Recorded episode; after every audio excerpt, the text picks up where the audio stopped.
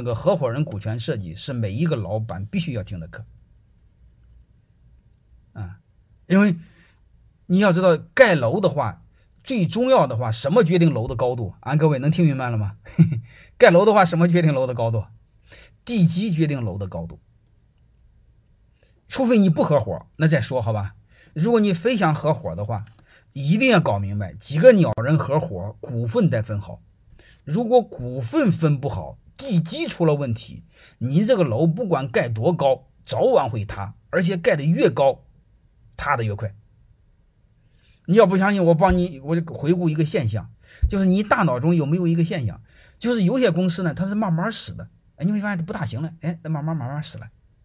你看有些公司，你会发现它突然死了，能明白了吗？突然死掉的公司。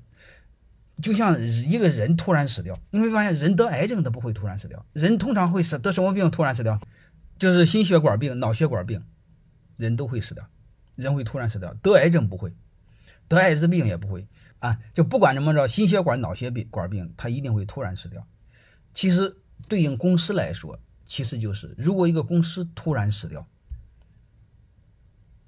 啊，就是股权出了问题，能明白吗？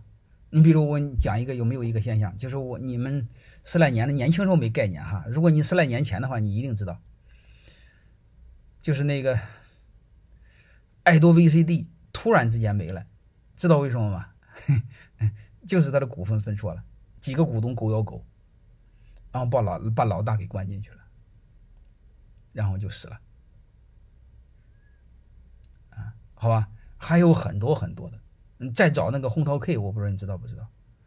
他为什么叫红桃 K 呢？十三个股东，嗯，结果没挣钱的时候，很穷的时候，弟兄们很团结；一挣钱的时候呢，结果矛盾重重，然后什么事商量不成，结果就一个事商量成了，公司散伙，然后就是了。啊，很好的公司一夜之间死了啊！对，雷士照明也是，好吧？如果红桃 K 不死，东阿阿胶就不会起那么快。雷士照明的股权结构和爱多 VCD 的股权结构是一样的错误啊，都是三个鸟人分股份分错了。